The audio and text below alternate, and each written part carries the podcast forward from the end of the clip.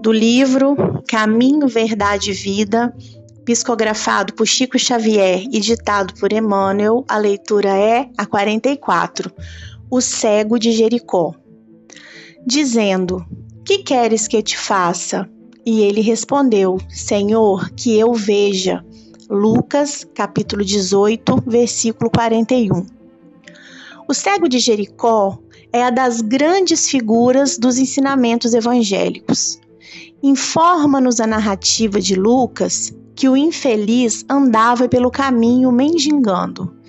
Sentindo a aproximação do mestre, pôs-se a gritar, implorando misericórdia. Irritam-se os populares em face de tão insistentes rogativas. Tentam impedi-lo, recomendando-lhe calar as solicitações. Jesus, contudo, ouve-lhe a súplica, aproxima-se dele e interroga com amor: Que queres que te faça? À frente do magnânimo dispensador dos bens divinos, recebendo liberdade tão ampla, o pedinte sincero responde apenas isto: Senhor, que eu veja.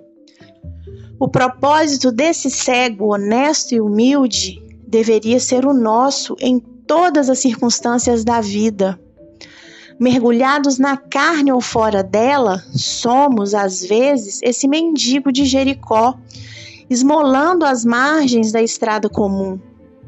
Chama-nos a vida, o trabalho apela para nós, abençoa-nos a luz do conhecimento, mas permanecemos indecisos, sem coragem de marchar para a realização elevada que nos compete atingir. E quando surge a oportunidade de nosso encontro espiritual com Cristo, além de sentirmos que o mundo se volta contra nós, induzindo-nos à indiferença, é muito raro sabermos pedir sensatamente. Por isso mesmo, é muito valiosa a recordação do pobrezinho mencionado no versículo de Lucas, porquanto não é preciso compareçamos diante do Mestre com volumosa bagagem de rogativas. Basta lhe peçamos o dom de ver, com exata compreensão das particularidades do caminho evolutivo. Que o Senhor, portanto, nos faça enxergar todos os fenômenos e situações, pessoas e coisas com amor e justiça, e possuiremos o necessário à nossa alegria imortal.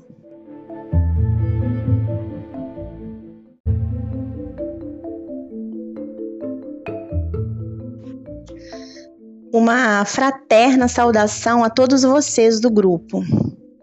Ao relembrar o relato da história de Bartimeu, o cego de Jericó, nós vamos percebendo que o Evangelho não fala de histórias apenas de 2020 anos atrás ou de personagens desconhecidos para nós.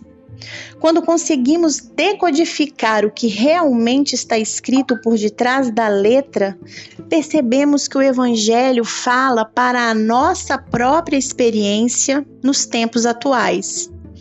Quando conseguimos identificar na história dos personagens a nossa própria história, entendemos que precisamos conectar esta passagem à nossa vida identificando-nos com aqueles personagens, com suas características, identificando as circunstâncias pelas quais eles passaram.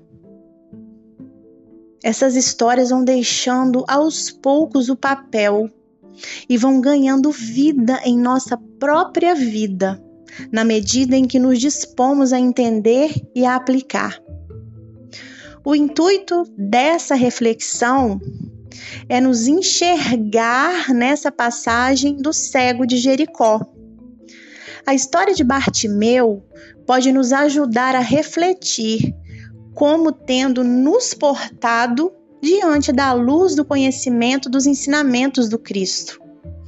Precisamos ampliar a nossa visão sobre a cegueira que nos acomete, porque muitas vezes a cegueira não é a cegueira física, a cegueira, a cegueira dos olhos. A cegueira é mais abrangente, é uma cegueira espiritual. A cegueira da ignorância, que ainda nos cega para muitos aspectos da vida. A cegueira da nossa rebeldia, que muitas vezes nos impede de enxergar aspectos fundamentais das orientações divinas. Cegos pelo orgulho, achamos-nos melhores do que os outros. Cegos no egoísmo, nós não vemos nada além de nós mesmos. Cegos pela tristeza, que não nos deixa sentir sequer o calor do sol. A cegueira espiritual nos faz estacionar e nos distanciar.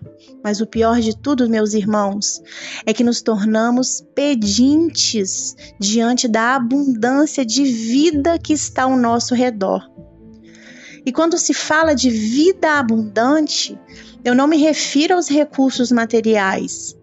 A vida é abundante para aquele que ama, para aquele que serve, que perdoa, para aquele que caminha com o Cristo. Temos que sair dessa condição de cegos espirituais e de pedintes para nos realocarmos na condição de espíritos agradecidos. Nós temos tanto a agradecer, nós temos tanto a louvar. Quantas vezes Jesus está diante de nós Quantas vezes o auxílio divino está à nossa frente, mas estamos a lamentar, a reclamar, enquanto a abundância nos cerca. Emmanuel nos diz no livro Pão Nosso, no capítulo 100, que é a cegueira íntima que nos faz tropeçar em obstáculos onde só existem favores divinos. Quantas vezes aquilo que tomamos como obstáculos não é justamente o amparo divino que não temos conseguido enxergar por conta da nossa cegueira íntima? Então, meus amigos, que possamos acender nossa luz interior, porque aquele que acende a luz enxergará infinitos motivos para agradecer.